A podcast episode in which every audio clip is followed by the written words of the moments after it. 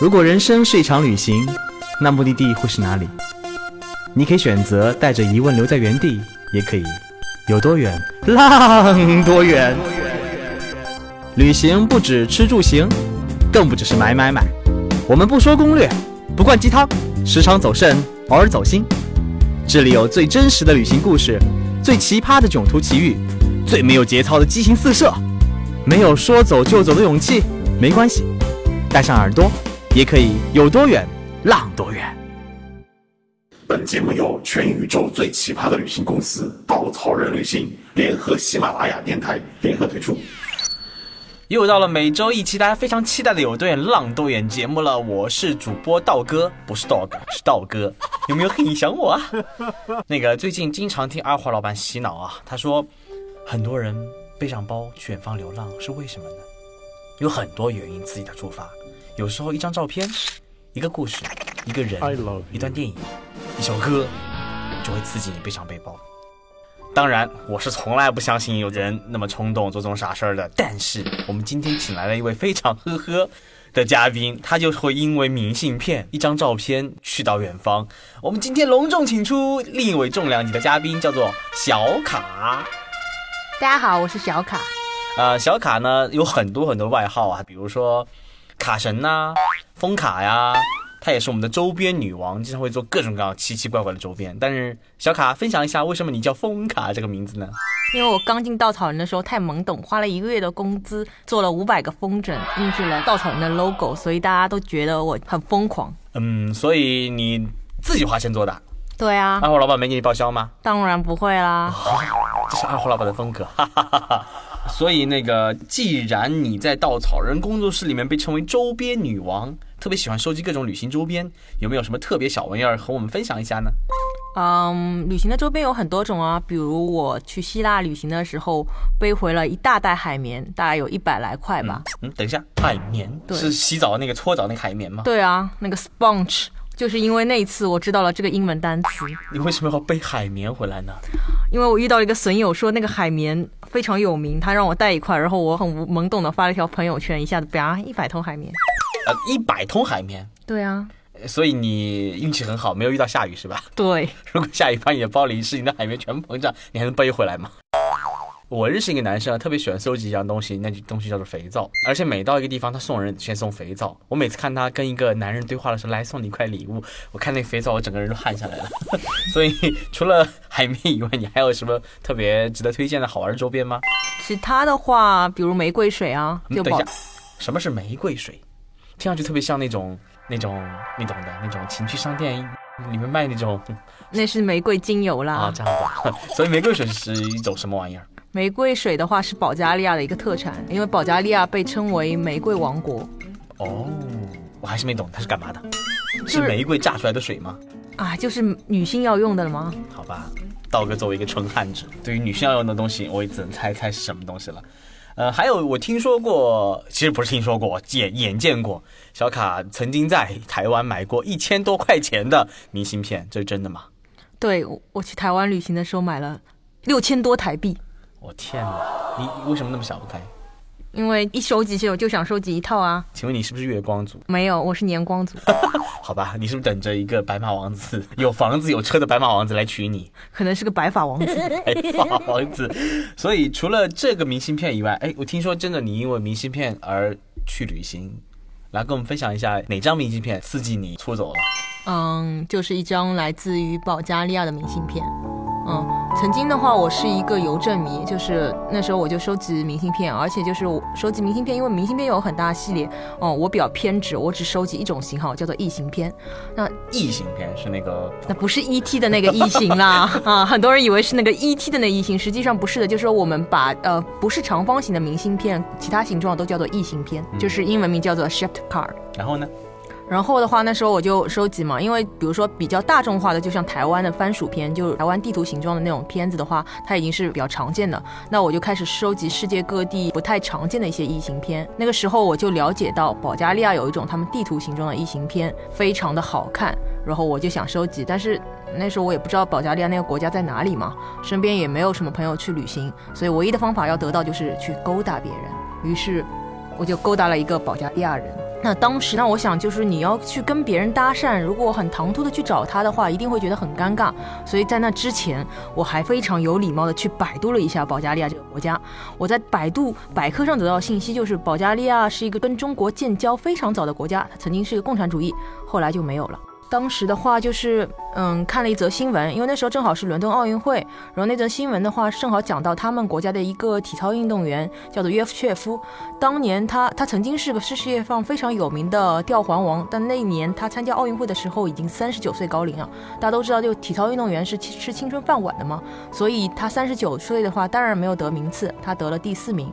但是中国的媒体上依然对他非常褒奖，然后赞扬他的那种体育精神，所以我就以。这个人为切口找到了一个保加利亚人，说我非常的崇拜他。所以呢，小卡跟我们讲了一个故事，就是如果你想跟人搭讪，请找到别人熟知的话题，对吧？比如说最近我们肯定流行的就是那个你的少女时代是怎么过去的呀？嗯，然后那个人就听了就非常开心啊，还告诉我说啊，那个约夫切夫就是他们的嗯奥运协会主席，然后就很热情的要给我寄明信片。你怎么搭讪人家的？在网上找啊。呃，那个一个不存在的网站叫 Facebook 吗？有一个网站叫做 Post Crossing 啊，是专门互相寄明寄明信片对吧？对，专门寄明信片的一个网站。后来他又给我说寄异形片，然后我就收到了他寄的明信片，想到他一次给我寄了三张异形片。有一张的话是实际的，把字写在明信片上给我寄过来，然后他很快就收到了。我以为这事儿就完结了，结果隔了三天，我又拿到了一个信封。它是一个汉纸吗？它是一个妹纸。这样 就不八卦了。嗯，信封里面是什么呢？那个信封非常厚，然后我觉得很奇怪。打开信封，除了里面有两张明信片以外，还有一叠信纸。然后我打开那个信纸就震惊了，然后我发现它是 A4 大小的信纸，全部手写，整整有十四页那么长。英文写的。对。大概扫了一眼，起码有一半的单词我不认识。你保加利亚的语言是什么官方语言？官方语言保加利亚语啊。这个人英语还很好，看来。对，然后而且他用的是很奇怪，都是那种比较深色的、比较官方的用词。我觉得是 Google Translate。一不是，他的语法是非常正确的，只是那些单词我不认识。然后那时候我工作的地点还非常的远。单程班车两个小时，然后我就一边查字典一边读那封信，然后花了两小时把那封信读完了。那封信大概就写了两部分内容，因为那时候网上那 profile 我写我是一个背包客，然后他就觉得我又对保加利亚非常感兴趣，所以他就给我只介绍两部分内容。第一部分是保加利亚历史，从公元七百九十三年以来的历史。接下来第二部分的话，他讲保加利亚有十四座登山山脉非常有名。他说我是个背包客，所以他详细给我讲了两条山脉的徒步登山路线。我看完就当，听起来好酷哦！感觉如果我们在上海的小朋友要写给一个保加利亚朋友，现在想想，嗯，上海是。让我好好回忆一下中国的朝代历史啊，然后还要推荐佘山的爬山攻略。嗯，然后，但是就是因为那样一封信，让我对保加利亚这个国家产生了一个莫名的好感，因为我觉得世界上居然有这样一个陌生人跟你素不相识，他愿意这么热情、这么质朴的跟你娓娓道来他的国家的任何信息，所以那时候起我就觉得保加利亚一定是我会去到的国家。哦，看来不只是明信片，是因为这一个明信片背后那个人给你的温暖。让你对这个国家产生了好感，促使你去到这个地方，对吧？对啊，嗯，哇，我们今天这节目好文艺啊，我觉得。但是呢，我记得很清楚，我对保加利亚唯一的印象就是莫斯里安长寿村。对我妈妈每天都给我买那个酸奶喝。那个，你确认你不是光明派来做广告的吗？绝对不是。好吧，那个来聊一聊，这真的是一个村子所在，对吧？对，绝对不是广告所存。对啊，一开始的话，穆斯利安对我来说只是穆斯利安的酸奶，保加利亚就是那个我向往的国家。但直到有一次，我给稻草人做一个 travel time 的分享会，然后最后一个 open question 的时候，有队员提问说：“嗯，小卡，你下一次旅行目的地是哪里？”这时候我脑子里想都没想就蹦出来保加利亚。但下面有前排的观众突然说：“是因为长寿村的秘密吗？” 他们肯定是光明派来的。从那一刻起，我就觉得我去保加利亚也一定会去穆斯利安。所以你所以找到了吗？我很顺利的找到了。他真的是如里面所说的，大家都喝酸奶吗？啊。是个，这是个很久的故事，因为我一直觉得这个村庄非常有名，所以那次我去保加利亚的时候，我什么攻略都没做，呃，只买了一张去他们首都，呃，索菲亚的机票。然后我在一家青旅住完之后，因为我是半夜到达的，所以第二天早晨，因为我哪里都不知道我要去哪里，我就很屁颠屁颠的跑过去问前台。然后我跟前台说：“你们这边是不是有一个村庄非常长寿呀？而且它盛产酸奶？”结果前台盯我整整愣了有十秒钟，跟我说。我们这边每个村庄都很长寿，每个村庄都生产生奶，所以你一定要告诉我名字。然后我就傻逼了，因为我不知道那个村庄叫什么名字。穆斯林是这样发音吗？然后发音跟他讲不对，然后后来我去百度了之后，发现那个村庄还果然就叫穆斯利安，就是那英文名。然后我就把英文名给前台看，他跟我说了句 u n i 啊，蒙春尼，哦，这声音好好听。嗯，就是保加利亚里的穆斯利安的意思。嗯，然后他也查了半天，他就很奇怪，因为这不是他们任何的一个旅游热门城市，也不是一个景点，所以他一开始还给我去查错了，最后给我一条嗯、呃边边角角的信息，跟我说你到这个小城镇就可以了，然后你要转车。所以保加利亚是一个很大的国家吗？保加利亚是一个没有那么大的国家，嗯，大概的地大概就大概它在巴尔干半岛的东北部，它跟希腊和土耳其接壤，好多信息啊。嗯，大概跟浙江差不多大吧。哦，这个比较浅显易懂。嗯，从首都到那边的距离大概多远？那从首都到那边距离大概三百来公里吧。哦，那还是不近的。对，因为它嗯，它要很多的中转，因为索菲亚正在这个国家的西部的中间，然后那个穆楚尼亚那个地方在它南边的一个小角上，它离土耳其比较近了。那这个村子真的是跟广告上说的一样，大家天天只喝酸奶，每个人都很长寿吗？那边每个人都很长寿，对。因为我跑过去看到，发现那边全是老奶奶，就是穿的非常朴素衣服的老奶奶。但是在我的印象中是光明的广告，一个像美女一样的人穿着保加利民族服饰端着个酸奶，但我这边都没有看到。我觉得就是岁月让他们都变成了老太婆。那他们的长寿村的秘密到底是什么呢？长村秘密就是说，嗯，其实保加利亚那边那个它的地质原因的话，让它非常适合产酸奶。那那边的酸奶的话，口感很酸，然后里面有很多很多什么什么酶，所以他们当地人都喝。他们每天早晨的话都会喝酸奶，所以他们本身因为喝酸奶喝多了之后，所有的村庄的人都会非常长寿。我、是不是每天应该喝一杯酸奶？你还会变帅。哎，已经很帅了。这个民族难道真的只喝酸奶吗？他也喝酒，烈酒。烈酒。对，因为我在那边的青旅，我那时候住的一个十六人间，然后一开始我就觉得很奇怪，因为我晚上十二点到了那个青旅里面，然后发现就是说，哎，十六人间难道没有住满吗？只有三个人，然后我不管，我就睡觉了。然后半夜三点的时候我爬起来，发现青旅里面住了一半的人，然后我想，嗯，果然没有住满。早上七点我醒过来的时候，发现所有的床位都满了。后来我知道那些所有的年轻人晚上都去喝酒了。所以在保加利亚还有什么好玩的故事可以分享给大家吗？还有这个国家，呃，为什么值得去呢？我觉得保加利亚是一个特别神奇的国家，因为它，嗯、你如果去索菲亚的时候，我就会发现，就是说我下车就碰到了一个 taxi 司机，然后他一路带我转这个城市的话，会跟我说，这边一个教堂有一千四百年的历史，那边一个教堂有八百多年历史，因为索菲亚这个城市本身就像一个活化石，然后集揽了一些欧洲的一些建筑风光。那另外的话，故事我觉得就是主要发生在我去寻找穆斯利安村庄的这个路上，因为为了要去穆斯利安，所以我就一路南下，一路转车，然后到了一个叫做 Smolian 的一个小镇，就当时在索菲亚那个青旅的前台告诉我的。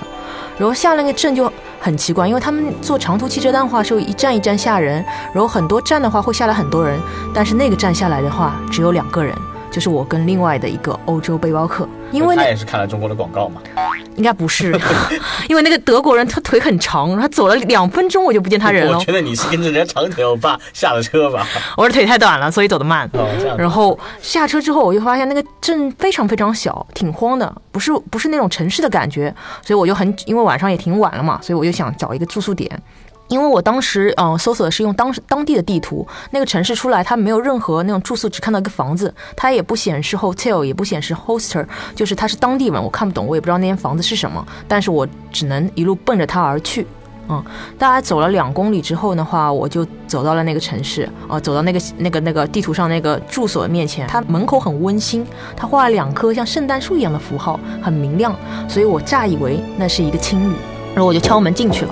进去的话，嗯，前台也就是一个中年妇女，大概五十多岁，挺和蔼的一个，我管管她叫做奶奶吧。然后我就问她：“你今天这边还有空房位吗？”他说有。然后当然后来我也没有问他价格，因为我觉得这边也挺便宜的嘛。后来我就说：“那我上去住了。”然后他说可以。他说：“哎，还问我说你不要要不要吃东西？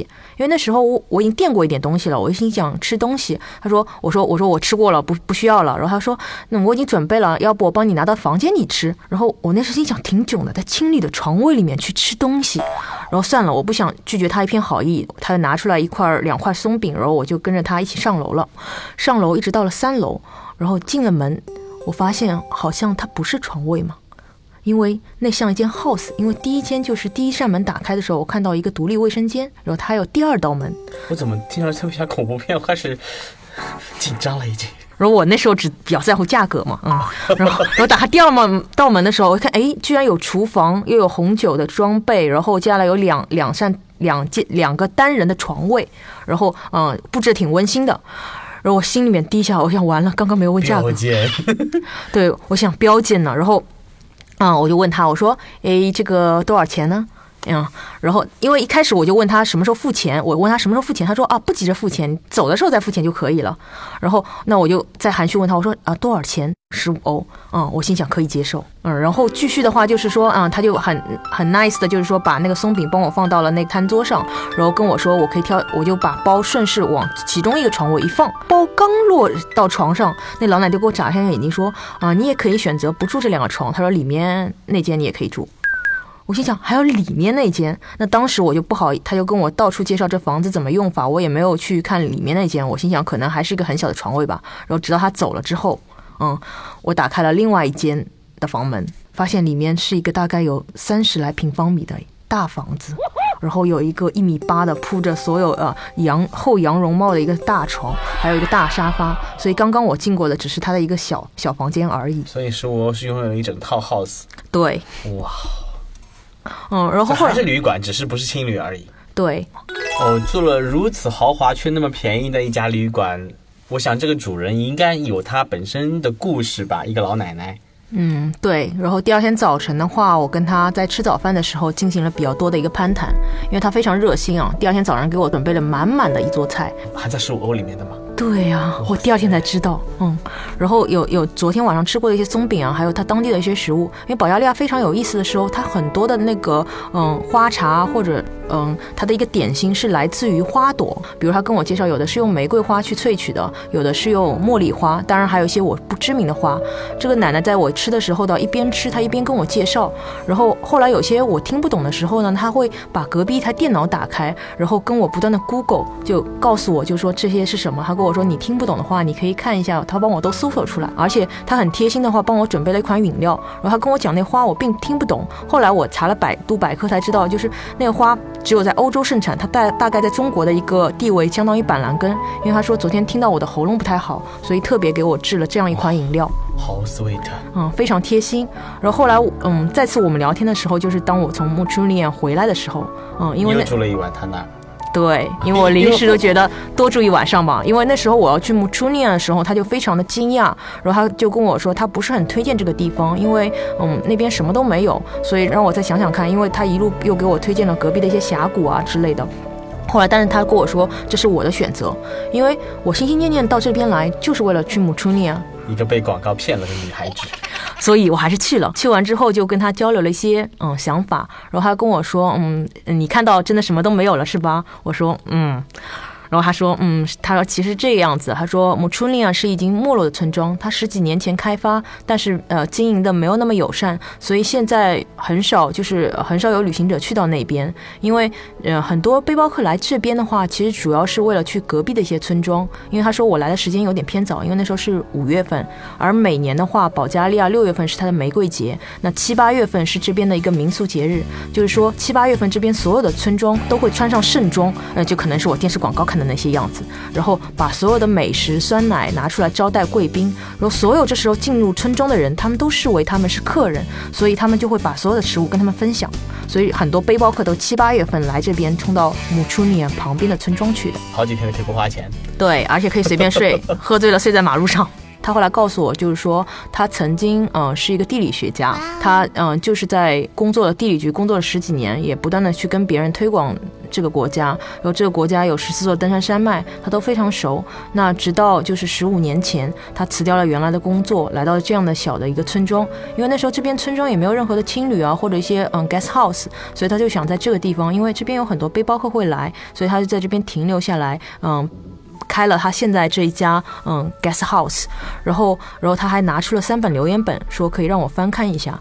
嗯，我翻了一些留言本，发现呃有些留言者会贴上一些照片，那有些背包客会嗯哦、去手绘一些东西。然后我看了很多国，就是他们大多数是英文了，也有一些别的国家。然后翻完一整本的时候，我发现只有四个亚洲的旅行者在这边留言过，其中还有个日本女生，她隔三年过来，然后在这边留下了很多美好的回忆。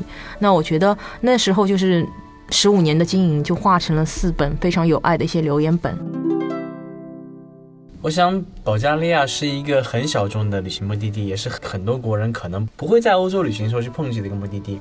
我们大家很多人在旅行的时候都会看各种榜单，看各种推荐，去到很多很多有名的地方。我想这些地方固然值得去，但很多时候，也许我们真正会因为一张照片、一个人、一段故事、一一部电影、一首音乐，开启我们的旅程。我想有的时候追随自己的眼睛，追随自己的内心，都是无可厚非的。有的时候，一段旅行就是这样的过程，人与人的遇见，路上的温暖，才是我们最大的期望。好了，我们做了一期非常文艺的节目啊，我们下一期开始聊点劲爆的，那就是在路上如何跟人搭讪。谢谢你们收听我们今天的有多远浪多远，我们下期再见。